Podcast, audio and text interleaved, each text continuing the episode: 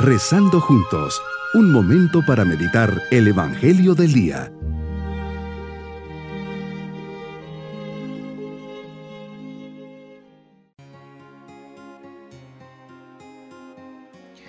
Mi saludo en este día, lunes de la trigésima semana del tiempo ordinario. Dispongamos nuestro corazón para nuestra oración. Aquí delante de ti, Señor, quiero renovar mi fe Quiero adorarte y reconocer lo grande y bueno que eres conmigo en todo momento. Permíteme descubrirte hoy una vez más. Por intercesión de tu Madre, María, concédeme conocerte y amarte como ella. Que mi fe y mi amor me lleven a vivir totalmente para ti.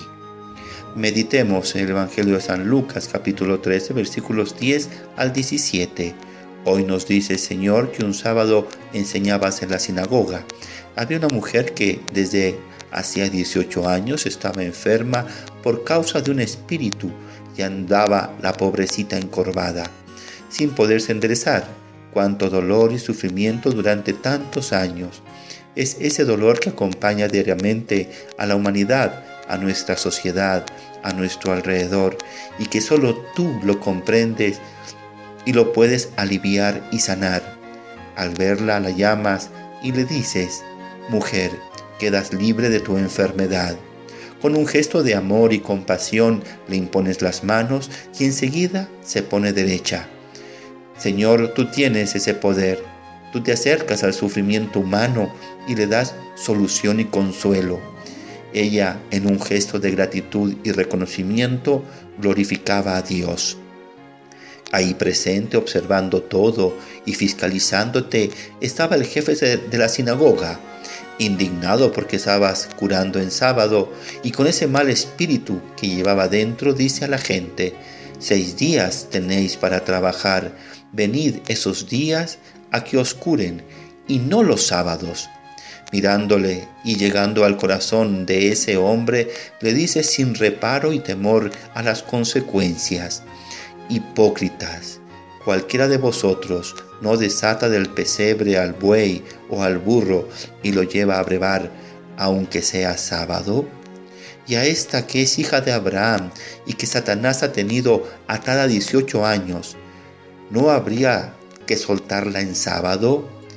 Ante estas palabras tus enemigos quedaron abochornados y toda la gente admirada se alegraba de los milagros que hacías. ¿Cómo negar un milagro realizado a una persona necesitada después de tantos años de sufrimiento y esclavitud? ¿No es para eso que habías venido? Profundizando, constato que el milagro tiene una verdadera afinidad con el verdadero sentido del sábado de los judíos, que era el tiempo para recordar la liberación de Egipto. Y esta pobre mujer enferma es liberada del espíritu malo. También puedo decir que es un tiempo para alabarte por tus acciones y la mujer te glorifica en la sinagoga. No falta quien no ve con buenos ojos el bien realizado a favor de otros, tal vez por sentirse un poco opacado por tu presencia, Jesús. El intento del jefe de la sinagoga, quizá unido a los fariseos por la observancia literal de los preceptos, trata de hacer caer en el descrédito del milagro por haber sido realizado violando la ley. Muestra así haber perdido el sentido de lo que es verdaderamente, verdaderamente importante, el valor y cuidado de una persona por una ley. Su oposición por principio o sistemática lo lleva a decir auténticas incoherencias. Venid a curaros cualquier día, pero no en sábado. Pero cuántos años hacía que aquella mujer enferma se acercaba a la sinagoga con su enfermedad. 18. Frente a este tipo de reacción, tu sabiduría, Señor, no necesita de grandes esfuerzos para mostrarse con claridad. Como maestro derribas el argumento del jefe de la sinagoga, con uno que sigue la regla básica de buscar el bien integral de las personas. La gente, por su parte, no necesita tantas explicaciones. Ha entendido rápidamente que eres el maestro a seguir para comprender las leyes y por este motivo exulta alabando a Dios. Me pregunto si la caridad tiene un tiempo para realizarse. Más bien me parece, como me lo muestras, que todo momento y toda circunstancia es apropiada para hacer la caridad, hacer el bien, ayudar a los demás.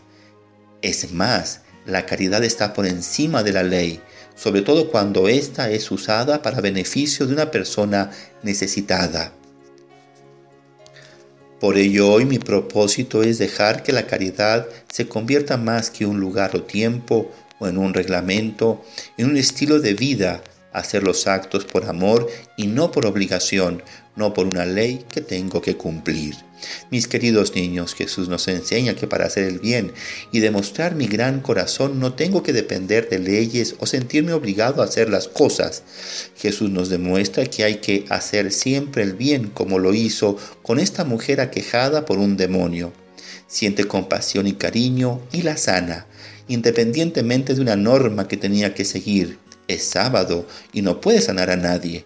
Jesús nos dice que está por encima del sábado y nos vamos con su bendición. Y la bendición de Dios Todopoderoso, Padre, Hijo y Espíritu Santo, descienda sobre todos nosotros. Bonito día. Hemos rezado junto con el Padre Denis Doren, Legionario de Cristo.